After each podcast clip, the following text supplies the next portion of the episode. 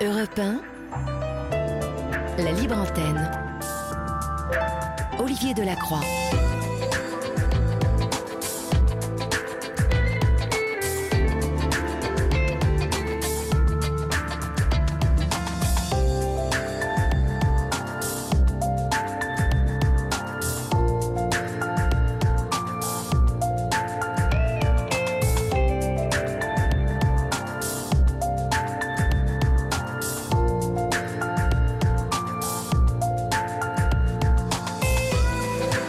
Bonsoir à toutes et à tous.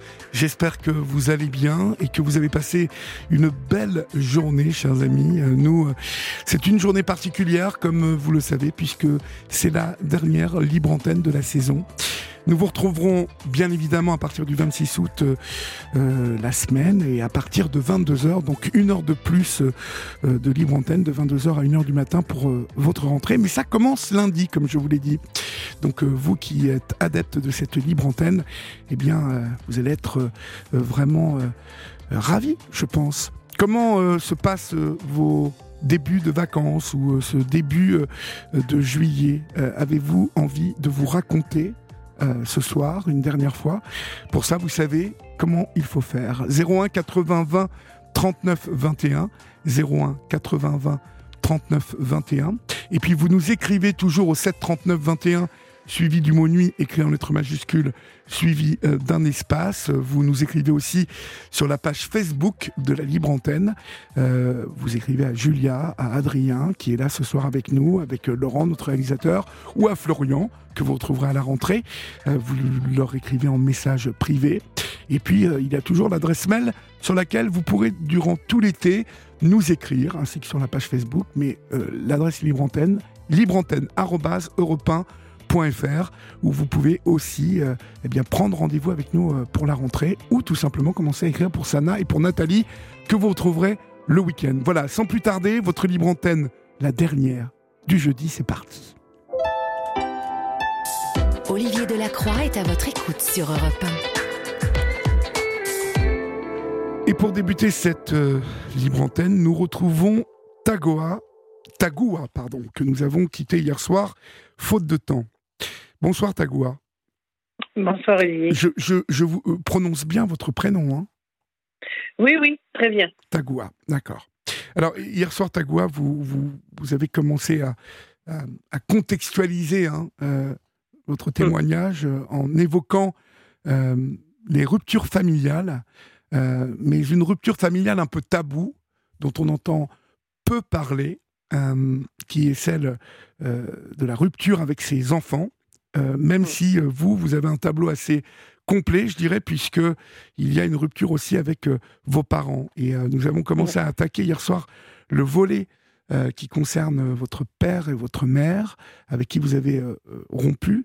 mais faute de temps, nous n'avons pas pu bah, aller jusqu'au bout. vous, vous avez quand même évoqué une, enfance et une jeunesse assez particulière, avec un père très présent, un père journaliste qui euh, euh, voulait euh, faire de vous une journaliste et qui, le jour de vos 16 ans, parce que vous lui dites que vous voulez aller en fac et qu'il comprend visiblement que vous ne voulez pas être journaliste, qui vous dit de vous suicider.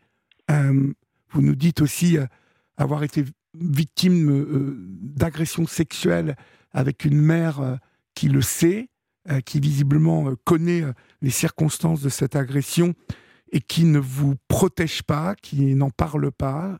Euh, j'ai senti en tout cas euh, une enfance et une jeunesse euh, vécue dans une insécurité totale pour vous. Est-ce que, est-ce que j'ai assez bien résumé ou voulez-vous rajouter quelque chose?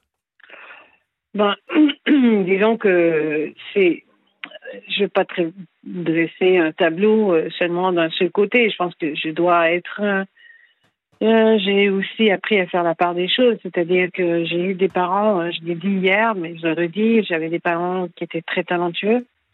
Euh, j'avais une mère qui avait des doigts de fée, qui a fait des choses.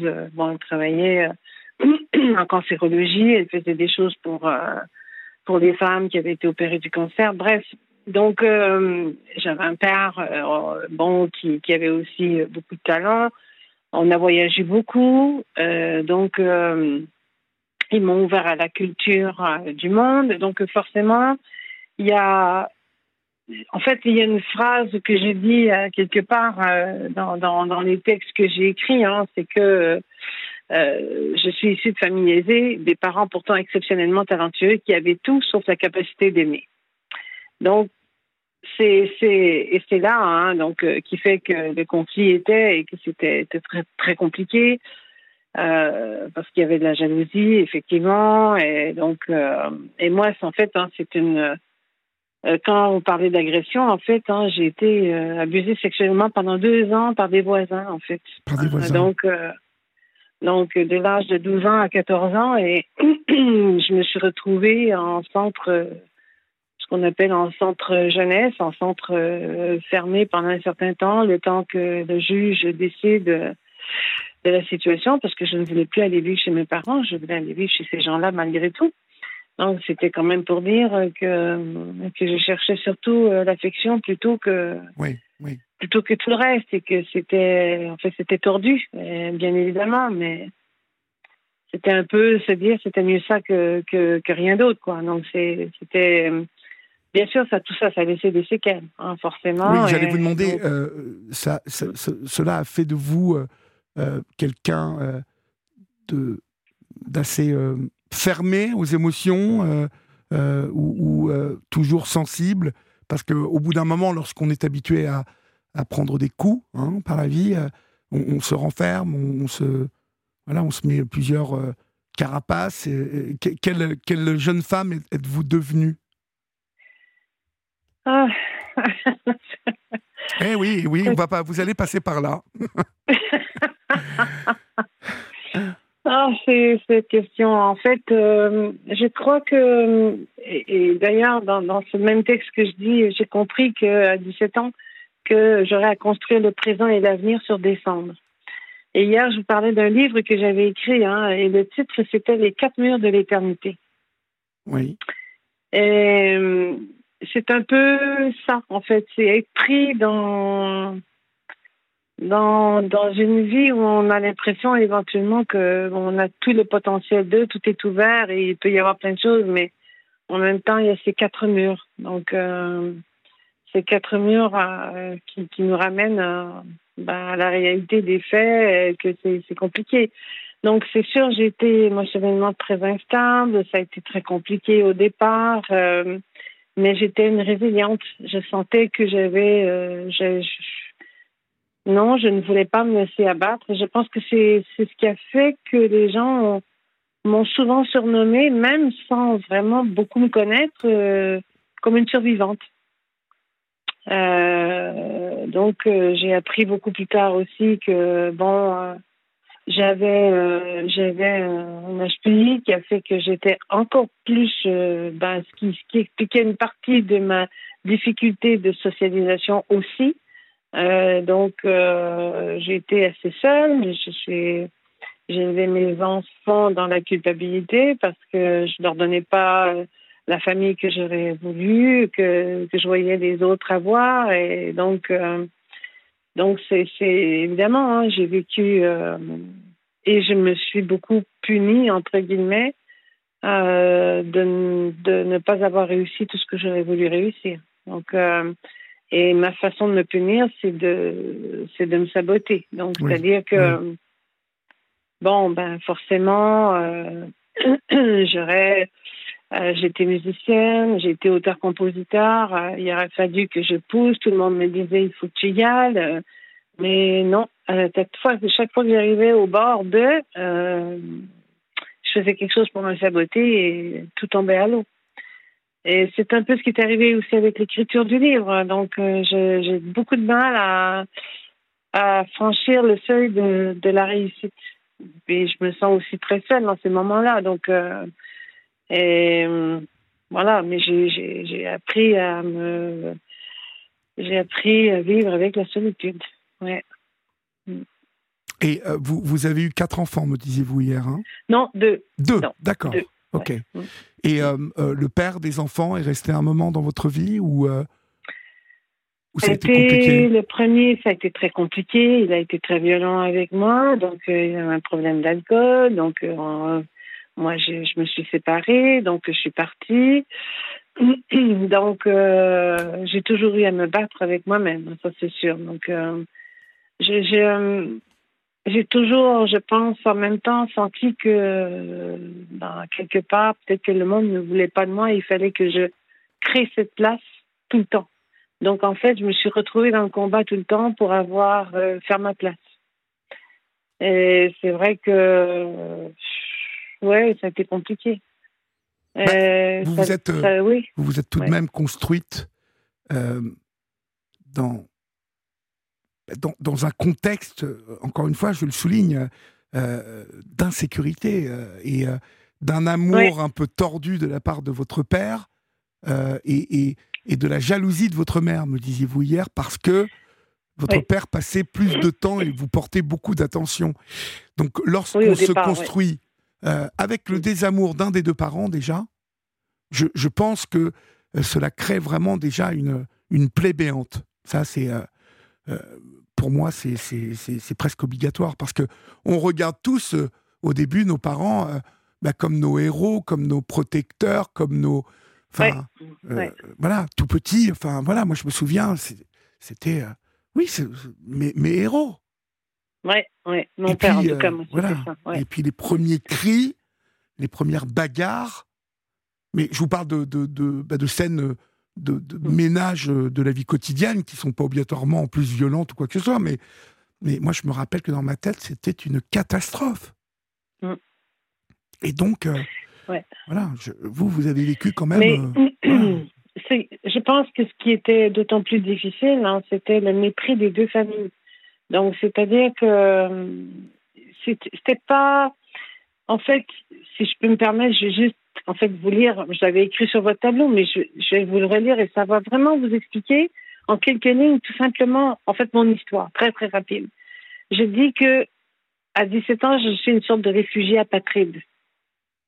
Parce que tous les liens qui m'unissaient à ma famille, tous ceux qui ont fait partie de mes souvenirs d'enfance et de jeunesse, ont été brisés par des guerres de clans, qui ont tout décimé de mes racines, de mon appartenance et de mes ressemblances. La haine et le mépris ont constamment meublé les discours des uns contre les autres. Et moi, l'enfant unique, ben, j'étais coincée au beau milieu de ces vases d'hostilité. J'étais prise évidemment à partie, à l'image d'un objet qui faisait en fait obstruction à ce désir d'en finir avec l'autre. J'étais le rappel d'une union non désirée de deux familles qui s'insupportaient. Donc, euh, c'est vraiment. C'est vraiment. Euh, j'ai tellement. Je dis après, j'ai tellement suffoqué ce déchirement que la seule option était de tout laisser derrière moi, même avec rien devant. Oui. Donc, euh, c'est c'est vraiment. Et, et, même si mon père me donnait une certaine attention au départ, cette attention elle était conditionnée au fait que je devienne l'extension de ce qu'il n'avait pas réalisé. Euh, sur deux choses. Mon père était musicien et journaliste. Il souhaitait que je devienne journaliste, mais il souhaitait aussi que je devienne musicienne. Et ce choix-là, je ne l'ai pas fait. Donc, euh, et ça s'est arrêté pour lui. Tout a changé à partir de ce moment-là. Mais les choses s'étaient dégradées bien avant. C'est-à-dire qu'il avait déjà vu, à partir de, de l'âge de 9-10 ans, que là, j'ai commencé à avoir mon propre caractère. Oui. Pardon. Et que je pouvais lui dire non parfois. Et donc, euh, et à partir du moment où j'ai commencé à lui dire non, là, les choses ont commencé à changer. Dès l'âge de 9 ans. Je... Pardon? Dès l'âge de 9 ans. Oui, oui, oui, oui. Ouais, ouais. Je, je me rappelle je me rappelle d'une situation euh, euh, pour moi qui avait été terrible. C'était un jour de Pâques. Et donc, vous imaginez, moi, j'avais ni frère ni sœur. Donc, forcément, euh, ma mère était la plus vieille de toute la famille. Il n'y avait pas beaucoup d'autres enfants. Euh, j'étais la seule pendant très longtemps. Et mon père était le plus âgé de sa famille aussi. Donc, le plus aîné. Alors, donc, euh, je me rappelle un jour à Pâques, j'avais 9 ans. et on était chez ma grand-mère maternelle. Et, et donc, on était là, on passait du temps, on avait mangé le midi. Et puis, mes parents s'en allaient faire un tour de je ne sais trop où, en tout cas. Euh, bon, et moi, j'ai demandé la permission de rester chez ma grand-mère. Euh, parce que il y avait plein de monde, parce que, bon, il y avait, il y avait de l'action et tout ça. Donc, et ma grand-mère a dit, mais bien sûr, elle peut rester, ça va me faire plaisir. Bon. Et mon père a dit non. Et moi, j'ai dit, mais mais pourquoi tu me dis non? Je n'ai pas envie d'aller là-bas. Je, je restais chez, chez ma grand-mère. Alors donc, euh, il m'a dit non. Et donc, euh, j'ai pleuré, forcément, parce que ça m'a fait de la peine. Euh, J'avais pas beaucoup souvent la chance d'être entourée. Il faut quand même savoir que mon père partait pour des périodes de six mois. À la fois, il revenait pour un ou deux mois. Il avait une maîtresse. Donc, euh, il n'était pas très présent. Donc, euh, et quand il était, ben, il, prenait toute la place, mais quand il n'y était pas, euh, voilà. Et puis un homme qui mène euh, une double vie comme ça est dispersé, vous voyez, émotionnellement. ah oui, oui, oui. Ben, de toute façon, il n'était pas là. Voilà. Ah ben non, mais ah non, c'est sûr. Et puis je savais que là, je, sans savoir ce qui se passait, moi je savais déjà qu'il n'aimait pas ma mère. Hein. Donc. Et elle le savait aussi, vous savez. Et je suppose qu'elle le savait aussi. Et c'est ça qui avait alimenté la jalousie, en fait. Parce que, bon, quand il passait du temps avec moi, au lieu de passer avec ma mère, parce qu'il était bien obligé de revenir une fois de temps en temps pour dire que, voilà, parce qu'en fait, il faisait croire à ma mère qu'il travaillait euh, dans une entreprise, euh, bon, euh, très loin, bon, voilà, voilà. Et puis, ma mère a fait envoyer, à un moment donné, elle l'a fait suivre, et donc, bon, elle s'est rendue compte que c'était pas vrai, après dix ans. Mais euh, pour revenir à cette, cette histoire de, de, jour de Pâques, donc mon père, vu que je pleurais dans la voiture et que ça l'a énormément, euh, que ça l'a énormément euh, frustré et fâché, il est allé, il a pris la voiture et ma mère était là et donc euh, ils sont allés me reconduire à la maison. Je me rappelle, euh, ils m'ont fait rentrer dans la maison chez nous, chez, chez mes parents. Et ils ont verrouillé la porte et ils sont partis pour le reste de la journée. D'accord. Donc, voilà. C'était le genre de choses que je vivais. On, va, on va, si vous le voulez bien, Tagua, faire une petite pause et puis je vous retrouve dans quelques secondes, d'accord? Oui. À tout de suite. Sur Europe 1, venez vous confier à Olivier Delacroix en appelant le 01 80 20 39 21. Numéro non surtaxé, prix d'un appel local. Il est 23h29 euh, sur Europe 1 et comme je vous en parlais tout à l'heure, euh, la grille d'été euh, s'installe sur Europe 1 dès la semaine prochaine. Vous pourrez retrouver par exemple le marché de midi à 11h, de 11h à midi avec Olivier Poel euh, et Stéphanie Lequelec. Euh, vous aurez toujours fidèle au poste de 6h à 9h euh, Alexandra Lemaire, Alexandre Lemaire, pardon, et toute la, rédaction d'Europe 1. Et puis dans la journée, vous retrouverez de 14h à 15h le meilleur don de latte. Bien fait pour vous de 13h à 14h avec Julia Villani et Mélanie Gomez. Et puis c'est arrivé près de chez vous de 16h à 18h avec l'excellente Bérénice Bourgueil et toute sa bande, un tour de France des initiatives locales, des belles histoires et des infos insolites, euh, un jeu autour de nos belles régions avec la jolie et charmante Bérénice Bourgueil. C'est la grille d'été qui arrive dès lundi et qui s'installe sur Europe 1. Nous sommes avec vous, Tagua, donc euh, une, une ben, je dirais une, une relation toujours compliquée, tordue, euh, euh, pleine de nœuds, euh, pleine d'embûches, hein, finalement, parce mm, que mm. Euh, votre mère, votre mère vous utilisait-elle contre votre père? Ou inversement?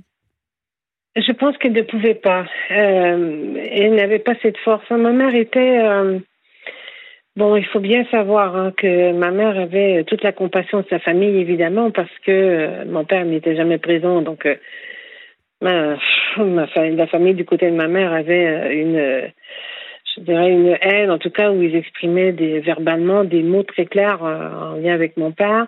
Ma mère était beaucoup plus soumise, elle était, euh, elle était, se sentait victime et elle a toujours euh, joué ce rôle-là. Et, et, quand elle n'a pas pu blâmer mon père, après ça, elle m'a blâmé moi. Donc, c'est-à-dire avec mon caractère. Bon, évidemment, je vous ai dit hein, tout à l'heure que lorsque j'ai été abusée sexuellement, en fait, ce qui s'est passé, c'est que j'ai demandé, en fait, tout ce qui a déclenché le, le, début de cette crise euh, euh, finale où, où, là, mon père m'a demandé d'en finir, en fait, hein, c'est que ça a commencé au moment où moi, j'ai demandé euh, auprès des tribunaux de ne plus retourner chez mes parents. Je ne voulais plus y aller. Mais évidemment, quand on fait ça et qu'on demande de, de partir et d'aller habiter ailleurs, hein, ils font des enquêtes et c'est là que ils ont bien vu qu'il y avait un problème. Donc, euh, et euh, quand je suis allée dans le centre jeunesse, j'ai une remarque que je fais toujours quand je raconte cette histoire il y avait toujours des jeunes qui voulaient fuguer tout le temps ce, ce centre-là et qui cherchaient toujours des moyens de partir. Et moi, une fois que je me suis adaptée, je comprenais pas les gens qui partaient. J'étais tellement bien. J'avais des éducateurs, il y avait des gens qui faisaient des activités. Bon, euh, c'est vrai qu'au niveau scolaire, c'est pas la même chose, mais j'avais euh, mon instrument de musique, donc euh, j'étais arrivée à trouver, je pense, une certaine, un certain équilibre. Mais quand le juge à considérer que je devais retourner chez moi, je savais que là, c'était le châtiment final, hein, que, que je savais que mon père ne me pardonnerait ah, jamais. oui, là, c'est. Oui. Là, vous imaginez, donc euh, il a, dû, été, il, a euh, dû, il a dû être blessé en plus, euh, puisque j'imagine un être avec un, un ego surdimensionné, et, et, là, tout à coup, désavoué par, ah, oui, par sa fille, ça, ça, a dû être. Vous avez dû. Ah oui, oui c'est drôle, vous parlez de l'ego surdimensionné. Il disait toujours euh, jusqu'à quel point tu as le sang euh, de mon nom? c'est, Mais, c'est, mais, c'est fou, hein, de dire un truc pareil. Je, je, comprenais pas ce truc à un moment donné. Et puis, je me rappelle que ça. Bon, j'ai connu sa maîtresse, éventuellement, qui est devenue sa, sa femme. Et un jour, elle lui dit, euh, bon, j'étais grande, j'avais une vingtaine d'années, elle dit, tu trouves pas que euh, ta fille ressemble à, ta sœur. Mais, il lui répond, il dit, mais tu crois quoi, qu'elle va y arriver à la cheville Mais non. Donc, c'est, c'est-à-dire que je ne méritais pas. Hein. Je ne méritais pas le nom de famille de mon père. Je ne méritais rien. Donc, ça a été le jour, effectivement, ça, ça a été la fin. Euh, ils ont su hein, que j'avais été abusée sexuellement en plus. Hein, ils n'ont rien fait. Et ils n'ont rien fait. Ah non seulement ils n'ont rien fait, mais mon père m'avait dit, euh, il y a un suivi là avec une travailleuse sociale. Il dit, je te mets en garde que si tu si tu dis pas, je te tue. Oh là là. mais il était très menaçant quand même parce que toujours très violent. Très très très. Parce qu'il évoquait le suicide, je te tue. Enfin, il, est, il était un peu dérangé cet homme quand même, non? Mais en fait, quand on quand on étudie ça un peu plus tard, on comprend en fait que c'est, vous savez, c'est pour moi c'est aujourd'hui avec le recul, je vois que c'est un homme en fait qui qui avait tout simplement euh, qui avait perdu le contrôle et qui ne savait pas comment gérer cette perte de contrôle en fait. Donc euh, parce que dans sa tête, lui, il euh, fallait que je devienne ce qu'il souhaitait que je devienne. Je savais qu'il était très bon pour dresser des bergers allemands parce qu'on a grandi avec des chiens toute notre vie. Mhm. euh, mais je pense qu'il a mélangé le fait euh, que j'étais pas le chien de la maison, quoi. En fait, je, à un moment donné, je me suis posé la question parce que. Mais je vois, je vois parfaitement le.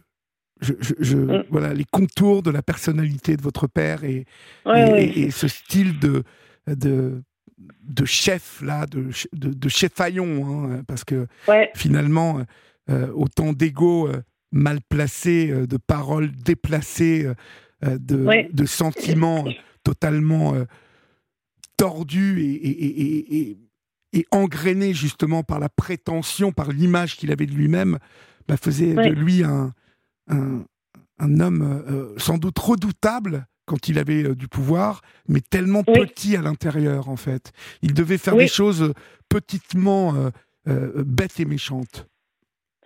oui, tout le monde avait peur de lui. Ben oui, oui, oui. Mm, mm, effectivement. Donc. J'ai un oncle qui est comme ça. Ah bon? Oui, qui est totalement. vous savez, mon père m'a toujours dit les cons qui s'ignorent sont les pires. Bon, tu as un certain avantage à chaque fois qu'un. pas trop d'enfants. Euh, ben si, mais ses enfants ne lui parlent plus. Oh, Et, l'ont, vraiment, lui ont bien rendu. Euh, son fils notamment lui a rendu ça. C'est vraiment là. Il lui voue une haine incroyable. Il, et, il en souffre beaucoup, hein, cet oncle d'ailleurs. Mais quelque part, il, il, il, récolte ce qu'il a semé. Et, quelque part, la chance que vous avez eue, Tagua, c'est d'être ce que vous êtes aujourd'hui. Parce que vous auriez pu enclencher la première et suivre l'éducation qu'il voulait vous donner et vous laisser façonner comme il aurait aimé que vous soyez. Et vous seriez peut-être voilà, euh, on ne sait pas, mais vous seriez revenu, devenu quelqu'un de redoutable aujourd'hui. Euh, Est-ce que vous vous êtes, vous êtes posé cette question? Oui, mais je pense que j'ai tellement eu à me battre pour survivre. J'ai tellement eu, la vie a été tellement difficile. Euh, vous savez, je, je pense que même à 17 ans, j'avais choisi, et, même avant, de ne pas être victime. C'est terrible de dire ça parce que j'ai compris quand j'ai fait mon travail euh, sur moi-même hein, que, en fait, j'ai été victime, malgré tout. Même si je n'aime pas le dire. Euh, j'ai été victime de violences sexuelles pendant presque deux ans. Euh, j'ai accepté ça de manière inconsciente parce que j'avais envie d'être aimée tout simplement. J'avais envie de sentir que j'existais. Et cette dame-là, malgré tous les défauts, j'arrivais de l'école, elle me faisait des gâteaux. Imaginez Elle, vous, elle faisait attention Moi, j'avais l'habitude. Bah, euh, donc, euh, c'était. C'était. Euh, ouais, voilà, quoi. Donc, j'ai accepté ça. Enfin, ce que j'ai accepté, j'ai pas accepté. Non, ça, c'est c'était plus gros que moi. Je ne pouvais pas me battre contre ça. Beaucoup de victimes, euh, beaucoup de victimes parlent et évoquent comme vous euh, ce, euh, quand on est enfant, on ne connaît pas l'interdit, on, le sent, peut-être on le perçoit, on sait que, que ça n'est pas, qu'il y a quelque chose d'anormal qui se passe, en tout cas de pas normal. Mais, oui, oui, mais, mais on ne sait pas que, que, que, que voilà qu'un adulte n'a pas le droit de nous toucher, n'a pas le droit de nous voilà, de nous faire n'importe quoi. On ne sait pas vraiment, puisque l'adulte est le, est, mm. le modèle et est, censé être le protecteur. Donc, tout à coup, je suppose que vous vous êtes retrouvé avec quelqu'un qui vous portait de l'attention, qui vous aimait, qui vous le montrait. Euh, oui, oui, j'avais. Ben, c'était un couple. Alors, comment ça a commencé? Ça a commencé sur le fait que d'abord, ils allaient souvent à ce qu'on appelle des encans. Euh, donc, euh, et donc là, il y avait des un peu pour acheter des lapins, des poules, des, des trucs. Et donc, ils ont commencé par m'acheter un lapin. Je ne pense même pas en plus que s'était pas calculé dans leur tête de faire ce qu'ils ont fait. Je ne crois pas au départ. Après, bon, ça c'est autre chose. Mais je, même aujourd'hui, j'y pense et je me dis non, je crois pas que quand il m'achetait un lapin, c'était pas. Euh, je, pense pas que, en tout cas, de son côté à elle, c'était euh, pour aboutir là où ça aboutit. Mais bon. Oui, mais enfin, ça a commencé par là, visiblement. En tout cas, ça a commencé par là. Mais euh, il me sortait le dimanche. Moi, j'étais toujours seule à la maison. Mon père n'était pas là. Ma mère qui partait, ma mère, à 12 ans, ma mère est partie au Maroc pendant trois semaines. Mon père n'était pas là. Je n'avais rien mangé. Personne ne m'a rien dit. J'arrive un soir. Ma mère me laisse une note en sortant de l'école. Je vois ça sur le, le truc. Bonsoir, je suis partie au Maroc. Ben, tiens donc. Donc, euh, à 12 ans, se retrouver seule dans une maison, euh, pas d'argent. Euh, pas d'argent? Ah non, non, non, non. Incroyable. Tu iras chez ta grand-mère si t'as faim. Bah oui, bah oui. Sauf que ma grand-mère n'était pas au courant qu'elle était partie. Donc, euh, vous voyez, c'est. Oui, oui.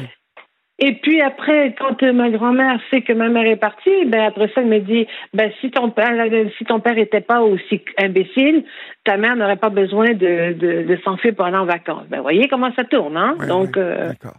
Alors venons-en. donc. Allez-y, allez-y, finissez, puis on. non, mais vous voyez bien qu'il n'y a pas d'issue possible. Je n'avais pas de réconfort. Je ne pouvais pas avoir un réconfort ni du côté de mes familles, c'est-à-dire mes familles annexes, c'est-à-dire mes grands-parents, mes tantes, euh, mes oncles. C'était impossible. Je n'avais pas ça. Donc, euh, et mon père était en conflit avec son propre frère, donc euh, parce qu'il méprisait Bah, et, avec raison, parce qu'il méprisait ses enfants, euh, que évidemment, hein, vous l'avez dit, vous l'avez très bien dessiné sur le profil tout à l'heure, donc euh, tout ce qui n'est pas à sa hauteur n'est pas bon, euh, et donc il lui donne le droit de marcher dessus. Donc il a fait la même chose avec les enfants de mon, de, de mon oncle, de son frère, donc forcément il y avait rupture, donc moi j'avais plus personne. Donc ces, ces voisins-là sont devenus pour moi c'était un refuge. Et puis en plus, on me faisait des gâteaux. Euh, moi, on n'a jamais célébré mon anniversaire. Mhm. Donc, euh, alors là, on me faisait des gâteaux quand je revenais de l'école. Ben, je, je suis obligée de vous dire que là, c'était quand même la fête. Hein. Oui, oui. Donc euh, voilà. Donc c'est donc euh, donc forcément, c'est devenir adulte et le défaut qui m'a conduit un peu à ma perte, c'est que j'ai voulu reconstruire en partant à 17 ans. Je me suis dit vite, il faut que je me construise une famille. Mm. Et, et la rupture s'est faite quand alors Quand vous êtes devenue maman? Oh, la rupture avec euh, mon père s'est faite quand j'ai eu 24 ans. Et la rupture avec ma mère, c'est quand elle a essayé de partir avec mon mari. Comment ça- euh, partir avec votre mari, c'est-à-dire? Je vous rappelais hier, je vous avais dit que ma mère ne pouvait supporter quoi que ce soit que je puisse avoir. Oui. Elle a fait des avances à mon mari. Incroyable. Et elle a acheté les enfants avec l'argent qu'elle a et que moi, je n'ai jamais eu. Donc, euh, c'est comme ça, hein. Il va falloir que je lise votre bouquin. Ben, il faudrait déjà que j'ai le courage d'arriver au bout et que je. puis, en fait, moi, ce qui me décourage tout le temps, euh, c'est l'idée de trouver un éditeur. Tout ça, j'ai plus la vais, force. je vais vous aider. Je vais vous aider. Mais on en, on en parlera. on en parlera oui. D'accord? Mais, mais, vous savez, c'est. Mais encore une fois, je ne dis pas ça pour dire aujourd'hui, oh. euh, La pauvre Oh. tout ça. Mais non. Ah non, mais ça non, ne m'intéresse pas. Non, non, ça, ça, ça ne m'intéresse pas. Ce que je sais, c'est que j'ai fait des erreurs, Euh, bien évidemment, parce que au départ de ma vie, ça c'est mal parti. Euh, moi, ma mère, à partir du moment où j'ai su que bon, elle avait envoyé une lettre à mon mon mari, c'est vrai qu'on était en difficulté. Bon, elle en a profité, c'est tout. Bon, Bon, c'est tout, c'est tout, c'est tout. Donc, euh, et puis il était violent à ce moment-là, donc c'était compliqué. Donc, euh, c'est, je suis partie. Et donc, euh, mais j'ai aussi rompu avec ma mère. C'est- Ce qui m'a pas empêché d'essayer à d'autres reprises de reprendre contact avec elle à quelques moments, mais ça a toujours été une catastrophe. Donc, Ah oui, euh, oui. et je finissais toujours déchirée, à pleurer, euh, brisée, déçue. Donc, euh, non. Non, euh, donc, en fait, je n'ai pas revu mon père depuis que j'ai l'âge de 24 ans. Et je ne sais pas s'il est toujours vivant ou s'il est mort. Et puis, euh, maintenant, ma mère est morte. Bon, en tout cas, elle est en fin de vie et avec une perte de mémoire importante. Oui. Mm. Donc, euh, voilà. Les enfants. Ouais, c'est et vous imaginez que euh, vite vouloir une famille pour essayer Oui, de corriger l'histoire n'est jamais une bonne idée. Mais je, je pense que quand on a mal poussé, euh, en tout cas pas de la meilleure manière qui soit, euh, il, y a, il, y a, il, y a peu, il y a peu de chances, à moins, que, à moins de tomber, euh, avoir la chance, hein, parce que certains l'ont eu, cette chance, j'en connais, de tomber sur euh, l'homme euh, qui, qui, qui était honnête, qui était euh, valeureux, qui était euh, ben, l'amour euh, de leur vie. euh, mais euh, beaucoup malheureusement attiraient euh, les tordus, Ouais. attiraient des, des, des hommes violents, sou- souvent, des hommes pervers, euh, des hommes... euh, Parce que quand on, quand on est blessé, euh, je ne sais pas, hein, euh, je, je suppose que ce type d'homme, ce type de, de, de vautour, de, de loup, euh, détecte, détecte Oui, oui, euh, oui, absolument. c'est un Ouais. peu l'odeur du sang, en fait. Oui, c'est ça. Et, et la difficulté, c'est que euh, autant on est d'une force d'avoir surmonté ce qui était derrière, Et après, c'est vrai que j'ai erré pendant un certain temps, ça a été compliqué. Et puis après ça, je suis partie pour, je suis partie pour les forces armées. Donc j'ai fait, j'ai fait mon service volontaire moi parce que bon, c'était ma porte de sortie pour quitter ça, quoi. Euh, pour vraiment parce que j'avais rien devant et donc euh, mais bon là aussi j'ai échoué juste avant d'arriver à, la réussite juste avant de de, de réussir j'ai échoué donc c'est toujours l'échec est vraiment quelque chose qui marque ma vie hein, jusqu'à ouais oui j'ai toujours l'impression d'être en échec quelque part mais en tout cas de manquer de courage bon puis je me dis J'en ai eu pour d'autres choses. J'essaie de moins me flageller aujourd'hui, en tout cas. il, faut, il faut. C'est sûr, c'est sûr. Mais euh, non, donc j'ai eu des enfants dans un contexte où je voulais construire une famille et que je ne voulais surtout pas répéter l'histoire. Alors, qu'est-ce que j'ai fait pour ne pas répéter l'histoire? Eh ben, J'ai surdoublé, évidemment, euh, en étant euh, attentive, en étant là, en, bon en inscrivant les enfants à des activités, en les promenant à gauche, en promenant à droite, en faisant des fêtes à la maison, euh, invitant les copains, euh, donc euh, aller voir des spectacles. Bon, enfin voilà, donc euh, d'y être, d'y être, mais je vivais dans la culpabilité malgré tout de ne pas leur donner de famille. Mes enfants n'avaient pas de grands-parents. Mm-hmm. C'est terrible. Et je n'ai ni sœur ni frère. Donc j'avais rien, j'avais rien. Et ça, pour moi, j'ai porté, j'ai porté ce fardeau-là. Et je pense que ça s'est senti, hein, forcément. Et en plus de ça, j'étais, j'étais écorchée, vive du rejet. C'est-à-dire que moi, je pense qu'à partir du, de, de, de, depuis très jeune et le fait que ma mère ne m'aimait pas vraiment, en fait, je ne sentais pas, je ne la sentais pas. Euh, donc, euh, j'ai toujours ressenti le rejet. Et aujourd'hui, je me rends compte de ma fragilité face au rejet. Hein. Je porte aujourd'hui un syndrome post-traumatique. Donc, euh, donc j'ai vu seule parce que je, je non, je ne peux même pas imaginer entrer en relation. J'aurais trop peur de, de c'est plus possible quoi.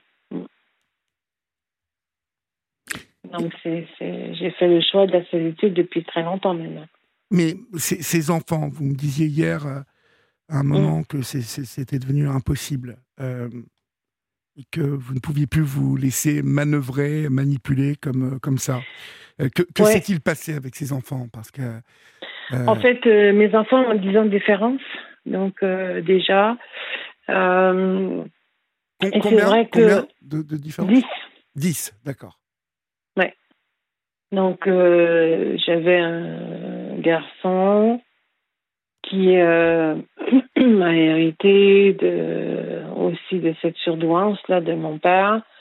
Et, donc, c'était déjà très compliqué chez lui. Donc, euh, et ça allait très bien jusqu'à temps qu'il arrive à l'âge de, de 15 ans. Euh, où là, il y a eu une fracture. Euh, les filles sont arrivées dans sa vie, le goût de la liberté aussi. Et, et je pense qu'il a toujours senti que j'étais coupable de ne pas lui avoir donné tout ce que je voulais, donc je lui donnais toujours tout. Mhm. Et à un moment donné, je me rappelle, hein, j'avais fait une demande pour avoir ce qu'on appelle, je ne sais pas comment on peut dire ici, mais on a des organismes euh, qui existaient à l'époque euh, pour des familles euh, pour ça s'appelait des sœurs, avoir une petite sœur ou un frère. Donc, c'est-à-dire que c'est des grands frères et des grandes sœurs qui, pour des enfants qui n'ont pas forcément les deux modèles de parents. Oui. Et donc, vous êtes, vous êtes en Belgique Vous parlez de la Belgique ou de la Suisse là? Non, je parle du Canada. Du Canada, d'accord. Et donc, euh, et c'est vrai que c'était ce qui était bien de cette association-là, c'est-à-dire que bon, euh, c'était des adultes, euh, bon, qui avaient été évidemment investigués et tout ça, donc et qui venaient le dimanche ou un soir la semaine et qui sortaient, qui pouvaient sortir. et je trouvais que mon fils manquait de, de présence masculine. Donc, donc, je voulais vraiment lui donner le maximum et son père le reniait déjà. Donc, c'est-à-dire que son père ne voulait pas avoir de contact avec lui. Et moi, j'ai forcé le contact avec le père et ça a été un échec. Mhm. Donc, ça, il m'en a voulu énormément. Donc, euh, j'ai forcé le contact parce que je me disais qu'à 13 ans, il faut que j'avais dit à son père, il faut que tu t'occupes euh, quand même, faut que tu reprennes contact avec euh, ton fils. Tu peux avoir eu d'autres enfants, mais c'est pas grave. Maintenant, il faut que tu reprennes contact. Euh. donc, il avait, il avait, enfin voilà, il avait fait son choix. Il voulait pas communiquer, et donc parce qu'il avait refait sa vie ailleurs. Hein, C'était comme, ben, j'oublie, j'oublie le passé. Et moi, je, toujours un grand, vous êtes tombé sur un grand courageux encore. Oui, oui, mais c'était le même euh, du premier, en fait. Hein. C'est le même euh, que, bon, euh, avec qui ma mère a fait une tentative, hein. donc, bon, qui n'avait pas abouti, hein, mais qui a quand même, bon, voilà. Ça, c'est quand même la, lue, quoi, quand même. C'est la première fois que j'entends ça. Enfin, non, peut-être la deuxième. Non, mais ça, c'est, encore une fois, je pense que ma mère, c'est simplement dans son désir de de m'enlever tout ce que, euh, en fait, euh, ouais, tout ce, tout ce que j'avais. Euh, donc c'était ça. Hein. Je pense pas qu'elle avait. Est-ce qu'elle avait un intérêt réel vis-à-vis de lui? Je crois pas. Je, je, je, vous dis honnêtement. Donc ça, pour moi, ça a été surtout, c'était un moyen de me faire du mal. Voilà, tout simplement. Euh, et, et, je pense que tout ça qui était malsain autour, même si je voulais le tenir éloigné, il y avait quand même quelque chose qui, qui était là. Donc avec mon fils, euh, ça a été difficile et à partir du moment où cette où j'ai tenté cette euh, cette connexion avec son père parce que je trouvais ça important et je, disais à son père écoute s'il m'arrive quelque chose un jour euh, moi même si je suis pas vieille t'es t'es quand même son bien quoi il faut il faut, c'est important pour lui, pour son adolescence, euh, il faut que tu reprennes contact. Eh ben, ça a été la catastrophe et, j'en ai suivi le blâme. Hein.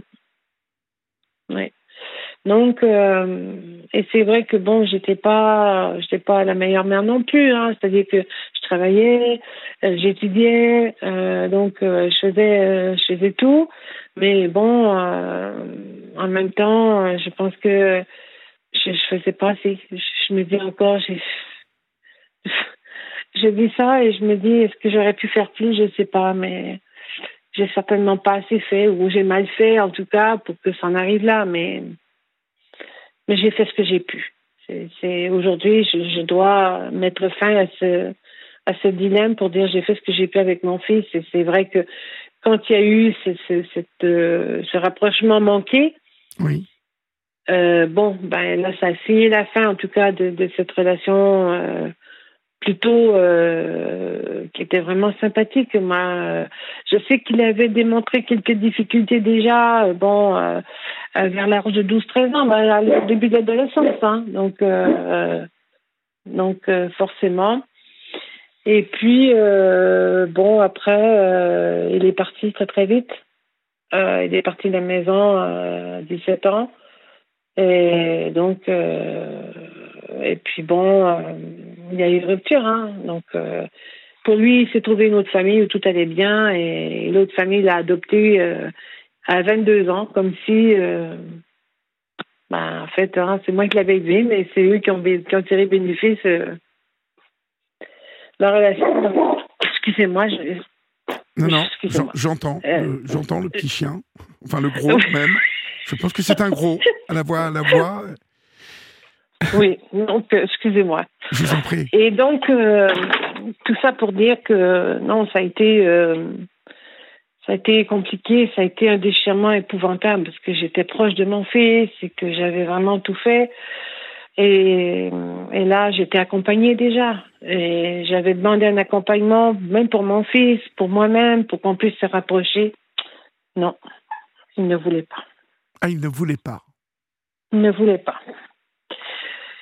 Et puis, euh, je suis déménagée ici une première fois. Et euh, donc, euh, après, je l'ai invité. il avait 21 ans. Je l'ai invité à venir passer Noël. Et je lui ai dit, on ira au Mont Blanc, on ira en Suisse, on ira Ouais. se promener. Ouais. Donc il a accepté, hein, il est venu. Et j'avais euh, défrayé tous les frais hein, pour qu'il vienne et et donc euh, et puis je lui avais euh, acheté en même temps son son cadeau d'anniversaire. J'avais acheté une montre en Suisse. Et j'avais pas tant de moyens que ça, hein, mais bon, euh, donc euh, j'ai dit ça c'est ton cadeau de Noël, mais aussi ton cadeau d'anniversaire.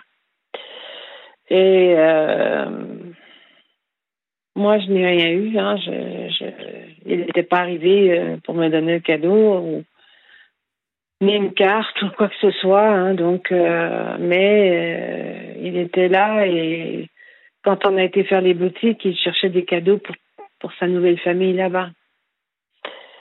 Donc, euh, il a acheté des cadeaux pour tout le monde là-bas et donc euh, et moi, j'avais rien. Donc, ça m'a ça m'a vraiment blessée. Ça a été la dernière fois que je l'ai vu, que je l'ai vu là. Mm. Je ne l'ai jamais revu depuis.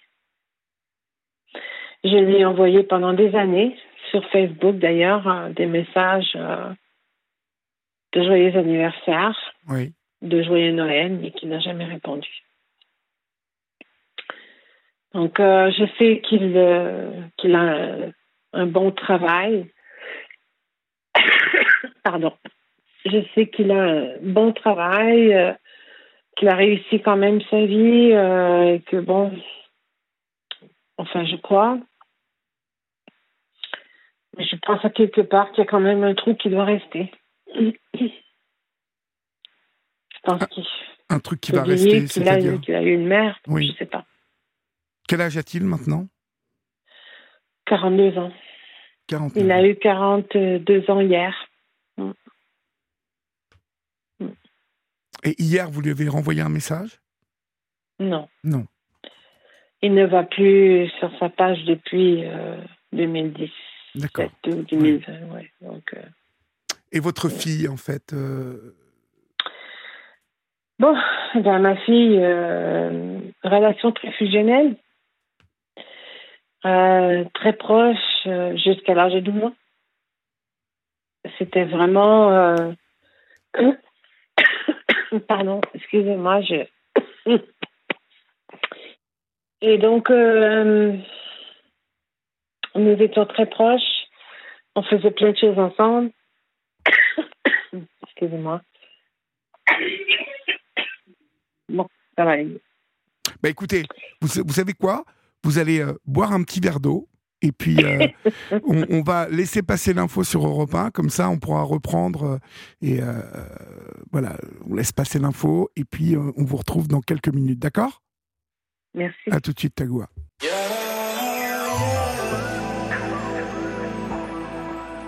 Europe 1, la libre antenne. Olivier Delacroix.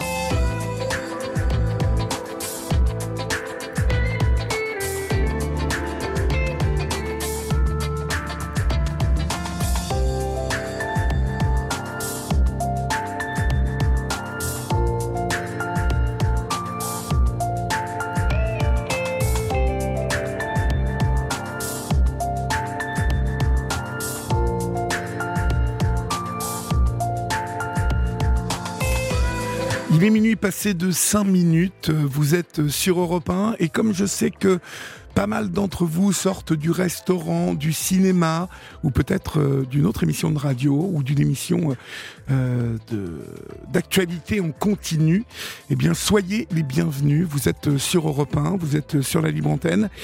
C'est la dernière de la saison ce soir, comme vous l'aurez compris, mais comme je vous l'ai dit, à partir de lundi, euh, Europe 1 vous proposera euh, sa grille euh, d'été euh, qui s'installe dès lundi matin et une grille d'été qui bien évidemment s'installera aussi le week-end avec plein de nouveautés et de programmes euh, concoctés pour votre été, spécialement pour vous. Voilà, et nous on se retrouvera le 26 août. Nous sommes toujours avec vous, Tagua. Donc euh, nous parlions de, de votre, de votre fille, en fait, qui elle, a- avait, euh, elle a 10 ans de moins que, que votre, le garçon. Oui. Oui. Donc C'est vrai fusionnel, que. très fusionnel, jusqu'à ses 12 ans. Oui. jusqu'à ses 12 ans, en fait, et que et c'est vrai que et puis elle était engagée dans beaucoup d'activités aussi, mais il y avait des difficultés à l'école, donc c'était c'était pas simple. C'est vrai que c'est pas la même culture, donc ça a été compliqué.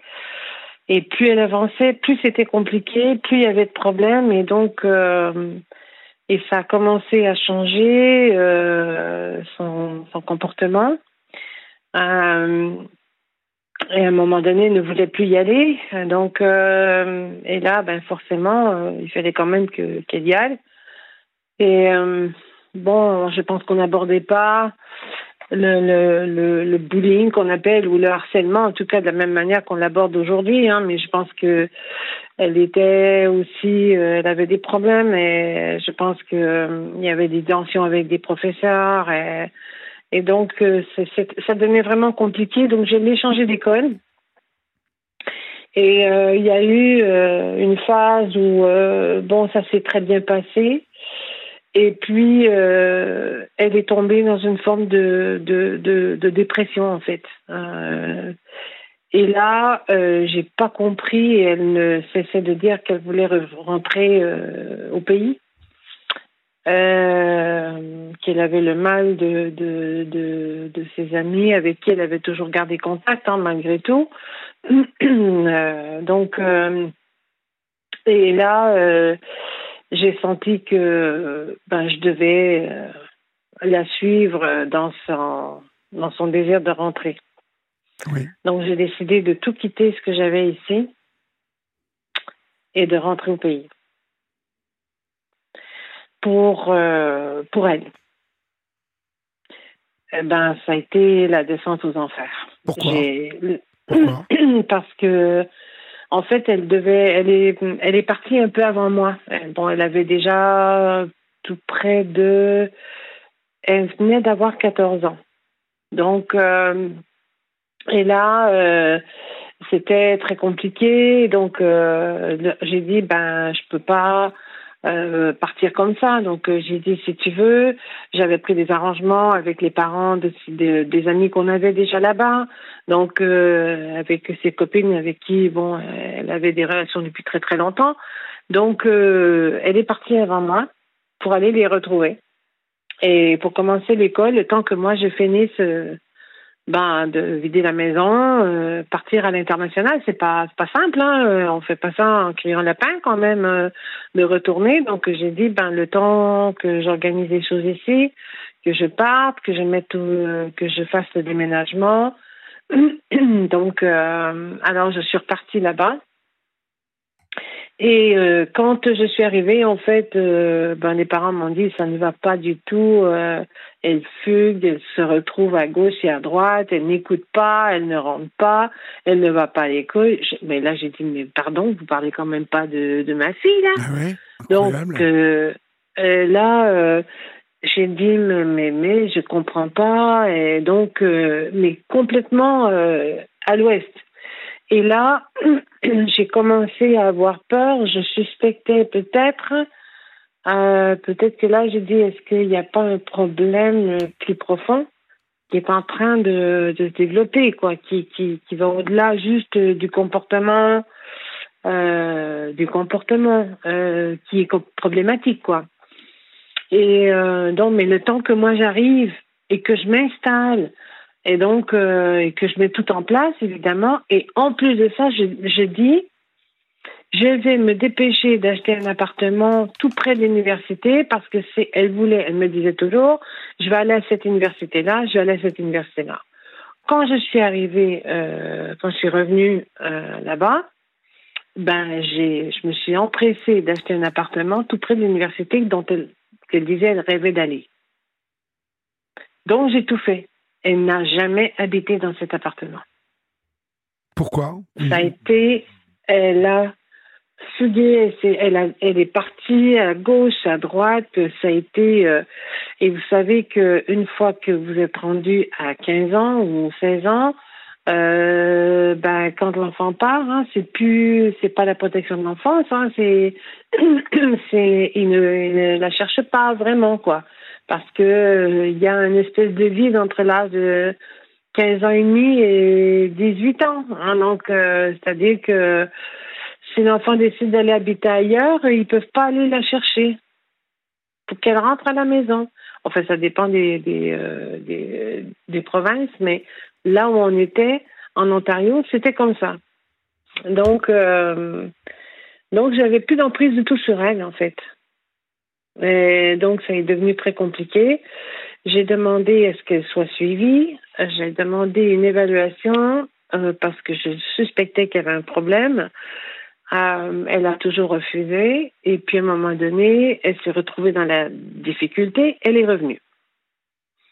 Donc, euh, forcément, quand les enfants sont en difficulté, ils savent trouver un chemin habituellement. Donc, elle savait très bien que je l'accueillerais et que, bon, évidemment, que je ferais tout pour l'aider. Donc, euh, mais là, cette fois-là, une des dernières fois, j'ai dit, écoute, là, il faut qu'il y ait un suivi réel parce que moi, j'en peux plus parce que j'étais euh, dans les émotions. À chaque fois, je vivais des déchirements épouvantables, quoi. Donc, j'avais essayé de l'inscrire à une école ils avaient un projet d'aller en Jamaïque, euh, bon, pour construire une école. Je me dis, oh, là, ça va être quelque chose qui va l'habiter, elle va être contente, euh, c'est des choses qu'elle aime faire, euh, c'est des choses qui la passionnent. Je me suis accrochée tant pour autant à ça, mais ça, n'a pas marché. En fait, tout ce que je faisais n'était pas, ça, n'allait pas. Donc, ça a été vraiment un échec et je me sentais toujours coupable toujours coupable tout le temps, tout le temps, en me disant bon bah qu'est-ce que j'ai, tout ce que je n'ai pas donné, toute la famille qu'elle n'a pas eu, tous les appuis qu'elle n'a pas eu, et toutes mes petites misères à moi que je dois, mes défauts, mes travers à moi que je dois aussi euh, lui imposer, hein, c'est-à-dire euh, mes insécurités, euh, bon, mes difficultés certainement euh, parce que moi, d'avoir des relations avec les gens, c'est compliqué. C'est-à-dire, c'est compliqué euh, parce que, euh, enfin, ça l'était. Hein, là, c'est ça l'est moins, mais parce que j'ai jamais voulu parler de mon histoire, parce que j'étais obligée de mentir tout le temps sur mon histoire, parce que c'est tabou, hein, forcément. Si on veut pas être catégorisé tout de suite, il faut, il faut, faut, faut rien dire. Et puis, il faut surtout pas rien dire qu'on a trop de difficultés avec ses enfants, parce que ça paraît mal ici. Donc, euh, donc euh, j'étais déjà honteuse de, mon, de ma propre histoire, donc euh, ça venait se rajouter. Hein. Donc, euh, forcément, tout ça fait que, à un moment donné, j'ai dit je ne peux plus. Je, je, ne sais plus quoi faire, je ne peux plus. Et donc, elle est rentrée dans un groupe de filles. Là, c'est un, une association qui permet aux jeunes filles de d'essayer de se de se reprendre en main et de loin de la maison, c'est-à-dire qui, ne veulent plus rester à la maison. Et donc, euh, ben, elle a échoué là aussi. Donc, euh, ça n'allait pas parce qu'il y avait des règles. elle faisait la morale à tout le monde. parce que la travailleuse sociale m'avait appelé un jour, elle m'avait dit, vous savez, euh, votre fille pourrait devenir psychologue probablement. Hein? Ben, j'ai dit, ben oui, forcément, j'imagine bien. Donc, euh, mais donne des leçons à tout le monde, mais quand c'est le temps qu'on qu'on puisse lui parler à son tour, elle n'est pas du tout là. Et donc, euh, elle refuse d'écouter. Ben, j'ai dit oui, c'est exactement ce qui se passe avec moi aussi. Hein. Donc, elle a quitté tout ça, elle a été en échec, et puis éventuellement, bon, elle a trouvé un garçon avec qui, euh, bon, c'était l'amour, les parents l'ont pris, enfin bref, c'était... Donc, elle n'est jamais revenue à la maison, jamais. Mais vous m'avez dit hier qu'elle a fini par trouver sa voie, non? Qu'elle elle avait une carrière brillante. Oui, oui, elle a. Oui, professionnellement, elle a trouvé sa voie. Euh, ben non, euh, mais je pense honnêtement, bon, euh, et c'est vraiment les derniers événements hein, qui font que là, j'ai toujours eu espoir jusqu'au mois dernier. Maintenant, c'est terminé. J'ai toujours eu espoir qu'elle revienne. En fait, je les avais expliqué hein, que il y avait quand même de sa part une forme de maltraitance. C'est-à-dire que hum, cet abus de toujours demander, et, hum, de tirer de moi, comme ce qu'elle avait fait, je pense que je vous avais raconté quand j'ai travaillé, je sais pas si je l'ai raconté ou pas. non, c'était à votre collaboratrice, mais quand elle est enceinte, elle a, elle m'a dit, j'aimerais que tu viennes faire préparer le repas des 40 convives qui sont là. Euh, parce que euh, il va y avoir une fête euh, où je vais recevoir des cadeaux, ce qu'on appelle un baby shower. Oui. sauf que moi, je travaillais en, au cercle polaire. Donc, et donc, bah, j'ai dit d'accord. Mais j'ai fait 5 heures d'avion et 10 heures de route. Et j'ai fait à manger pendant deux jours pour lui faire plaisir et elle m'a mis à la porte après. Elle vous a mis à la porte après Ouais. Mm. Vous, vous, avez décidé. pour moi. Et ça, c'était le, la, dernière, euh, le, dernier coup qu'elle vous a fait. C'est à peu près un des derniers, oui. Pour, pour conclure. C'est l'avant-dernier, avant celui d'il y a un mois. Il y a un mois. Mm. Ben, ce qui m'a amené chez vous, quoi. Ce qui m'a amené vers vous, ce qui m'a amené à. Qui m'a amené à voir que ce que j'avais vécu, en fait, euh, parce que je n'avais pas, j'en ai jamais parlé autour de moi, à part à une personne. En fait, il y a deux personnes autour de moi, des amis à moi, deux, une amie qui est euh, dans mon pays et une qui est ici, euh, qui, euh, qui connaît, mais il n'y a personne d'autre qui connaît. Et vous n'en, vous n'en parlez pas parce que vous disiez hier que c'est tabou. On ne rompt pas avec ses enfants. Moi, j'avais bon, je travaillais euh, dans une institution euh, gouvernementale ici en France. Là, mon contrat s'arrête malheureusement à, la fin d'année, mais ça va. J'avais passé quatre ans euh, là-bas. Jamais. J'ai toujours été pris à ne jamais dire les choses jusqu'au bout. Et c'est très difficile quand on a des collègues de proximité. Mais je n'ai jamais pu. Donc, je me suis toujours retrouvée à, tourner un peu les affaires pour faire comme si, parce que à un moment donné, je sais très bien que j'ai tenté à un moment donné de dire les choses et je sentais que là, ça pouvait pas, ça passerait pas.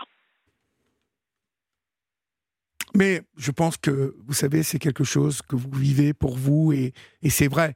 Euh, je vais vous dire, c'est très tabou, en tout cas en France. Hein. Je ne sais pas si euh, ailleurs. Oui, oui, c'est. Oui, euh, mais c'est vrai que qu'un parent qui décide de rompre avec ses enfants, c'est quelque chose et qui est peu répandu, en tout cas qui, qui doit arriver, hein, mais dont on parle ben, très rarement. Ouais, mais soyons, pour moi, je plutôt être juste en disant que mon fils a décidé de rentrer avec moi, plutôt, euh, et que là, il y a un mois, c'est moi qui ai rompu avec ma fille. Euh, parce que c'est vrai que jusqu'à il y a un mois, j'ai toujours été dans l'esprit de la porte ouverte, tout le temps. Oui en fait, j'avais vraiment beaucoup d'espoir que ma fille puisse trouver une forme d'équilibre éventuellement et qu'elle qu'elle admette quelque part. Bon, ben, que. Bon, ben, non, mais. Mais finalement, vous vous êtes protégé. C'est une décision pour vous préserver. Euh, ben oui, bien évidemment. On est d'accord. Ah oui. Ah oui, oui, bien ben là, c'est sûr. Hein. Moi, ce qui a été très très difficile là, euh, dans ces derniers mois, en fait, c'est que deux fantômes sont ressurgis en même temps.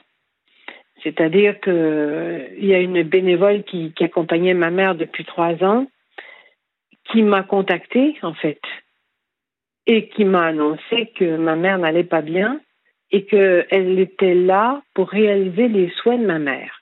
En fait, qu'elle accompagnait ma mère qui a 82 ans et qui est en train de perdre la mémoire. Et elle disait, moi, ce que je souhaite, c'est de pouvoir réaliser les souhaits de votre mère. Bon. Et j'ai dit, d'accord. Et, donc, elle m'a dit, euh, ben, le souhait le plus fort de votre mère, c'est de vous voir, c'est de vous entendre. Ah bon? Ben, d'accord. Alors, euh, quand son deuxième mari est décédé, moi, je sais j'avais essayé de la contacter pour lui dire, écoute, si tu te sens toute seule, euh, je peux essayer de m'organiser pour que tu viennes euh, un certain temps chez moi. Elle m'avait envoyé balader. Donc, je n'avais pas repris contact avec elle. Donc, euh, donc j'ai pris contact avec ma mère. Mais avant de prendre contact avec ma mère, je me suis assurée de comprendre la situation dans laquelle elle était.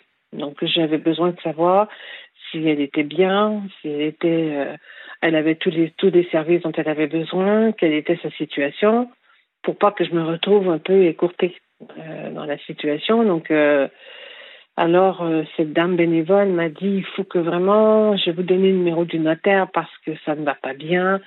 et puis le curateur qui s'occupe d'elle la maltraite. Bon voilà. J'ai dit bon ben d'accord. Là j'ai dit ça fait beaucoup de choses mais on va prendre les choses une à la fois. Alors, évidemment, j'appelle le notaire pour voir, comprendre la situation, euh, qu'est-ce qu'il en était, qui me dit, votre mère est impossible, elle est insupportable. Ben, bon. Ben, c'est pas nouveau pour moi, je savais, mais bon, devenant de sa part, je trouvais pas ça très sympa. mais j'ai compris que ma mère était là toutes les semaines pour essayer de changer des testaments à chaque fois. Donc, je peux comprendre que ça peut devenir un peu compliqué. Et euh, moi, je ne voulais pas avoir d'informations sur quoi que ce soit sur ma mère. Je voulais juste savoir si elle était bien et qui s'occupait d'elle et bon, etc. Donc, euh, on m'a dit, c'est là que j'ai appris qu'elle était sous curatelle. Euh, donc, depuis un an, parce que ben que il y avait des vautours autour d'elle. Donc, c'était, elle était un risque. Bon, j'ai dit ah bon, euh, je suis seule, j'ai, je suis enfant unique, hein, mais vous savez, au Canada, les, les parents n'ont pas à, donner aux enfants un héritage. Hein. Donc, ils peuvent décider de, de donner aux, aux chiens s'ils veulent. Ah oui, d'accord, comme aux États-Unis. Oui, tout à fait. Ouais.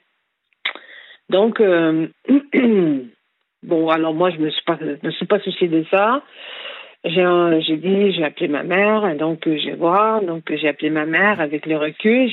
ça me permettait de voir un peu où j'en étais moi-même, hein, parce que ça faisait quelques années, beaucoup d'années même. Donc euh, et puis euh, j'étais quand même assez fière de moi parce que je me rendais compte que je maintenais cette distance euh, sans être froide, dans la mesure où il n'était pas question que je m'expose. Ça c'était c'était clair mais en même temps, je voulais m'assurer qu'elle soit bien. Donc, c'était, j'étais fière de moi dans cet équilibre. Voilà. Mhm.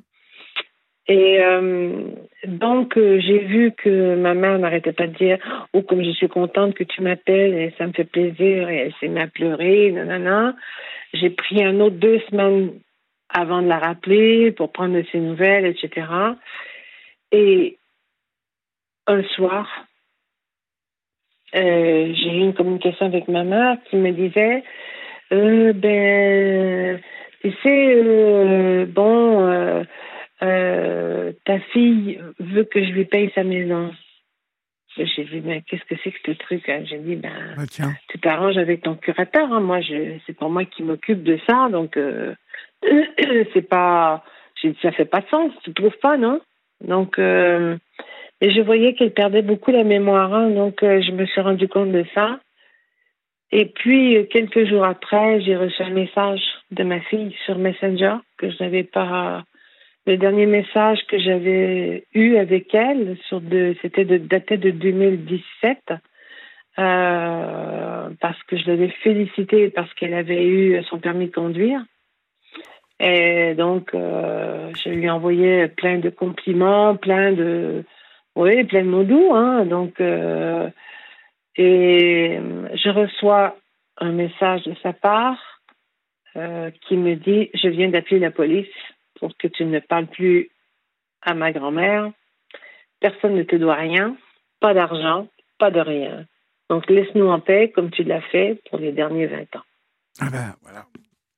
C'est encore une belle histoire d'argent, encore aussi. Eh oui. Eh oui. Et euh, de tout ça, euh, en fait, euh, mais on se reparlera ultérieurement, Tagua, de, du, livre que vous avez pu écrire par rapport à ça. Mais je, vraiment, je vous encourage à aller au bout parce que je, pense vraiment que ça.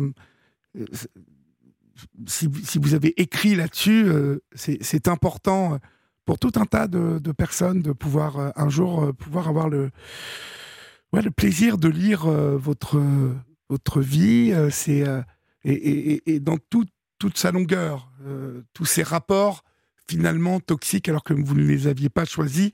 Mais on voit aussi, quand on écoute votre histoire sur la longueur, combien le transgénérationnel a pu impacter euh, votre famille tout entière et les générations, et combien vos enfants ont, finalement pu hériter de, de, toute cette...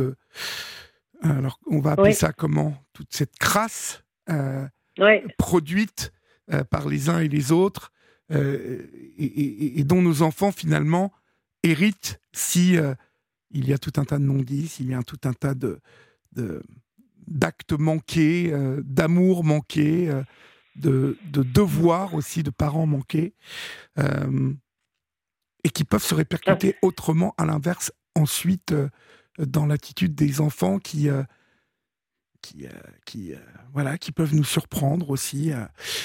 Mais bon, même si cela est tabou, il y a dans votre histoire quelque chose que l'on comprend aussi de manière assez euh, euh, claire euh, dans l'attitude de vos enfants. vous étiez abîmés et ils ont été abîmés aussi.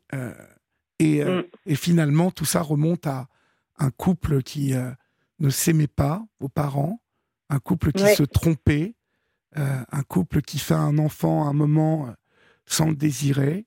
Et, et tout ça donne naissance à une lignée qui va vivre avec ce poison encore longtemps. Et j'ai envie de vous dire que s'il y en a une aujourd'hui qui a pris les bonnes décisions, euh, ben c'est vous. Euh, en tout cas, au moment où on se parle. Euh, en tout cas, merci pour votre témoignage ce soir sur l'antenne d'Europe 1. je garderai votre numéro et je me permettrai d'échanger avec vous sur ce livre, hein, que vous m'en disiez un peu plus. Oui, puis je vous envoyais un plus un fichier. en tout cas, on vous en parlera peut-être, hein, parce que j'ai écrit une chanson à ma fille. Euh, quand elle est partie, parce que je suis auteur-compositeur hein, entre-temps. Oui. Euh, et puis, j'aurais tellement aimé que vous l'entendiez. Bah écoutez, je vais, je vais, l'écouter. Julia va me le faire passer. D'accord? Ouais. Ok. Bon, en tout cas, portez-vous bien et puis je, je vous redonnerai des nouvelles. D'accord? Bon, ben merci beaucoup en tout cas, mais merci à vous. Merci, euh, merci à vous. Ça a permis d'ouvrir en tout cas sur sur une parenthèse et c'est vrai que qui, n'avait pas été vraiment ouverte depuis euh, très très très longtemps. Et, Et, là, vous l'avez grandement ouverte, je trouve. Donc, euh, attendons de voir ce que ça va provoquer aussi chez vous et peut-être que ça va vous donner l'envie de, de terminer ce bouquin et ça serait bien. Ça serait vraiment bien. Mais on en parlera. Ben, en tout cas, de déjà de, me sentir euh, moins seule dans l'aventure, c'est sûr que ça m'aiderait parce que mhm. aujourd'hui, ce qui est lourd à porter, c'est la solitude. Bien sûr. ça, c'est sûr. En tout cas, vous connaissez le chemin maintenant, d'accord? Vous savez où nous trouver. On vous embrasse bien fort. Ah bah, bah, merci beaucoup et puis je vous souhaite surtout de bonnes vacances maintenant, bien méritées là. Ok, merci beaucoup Tagoua et à bientôt. Ok, au revoir. merci, au revoir, à bientôt. Au revoir.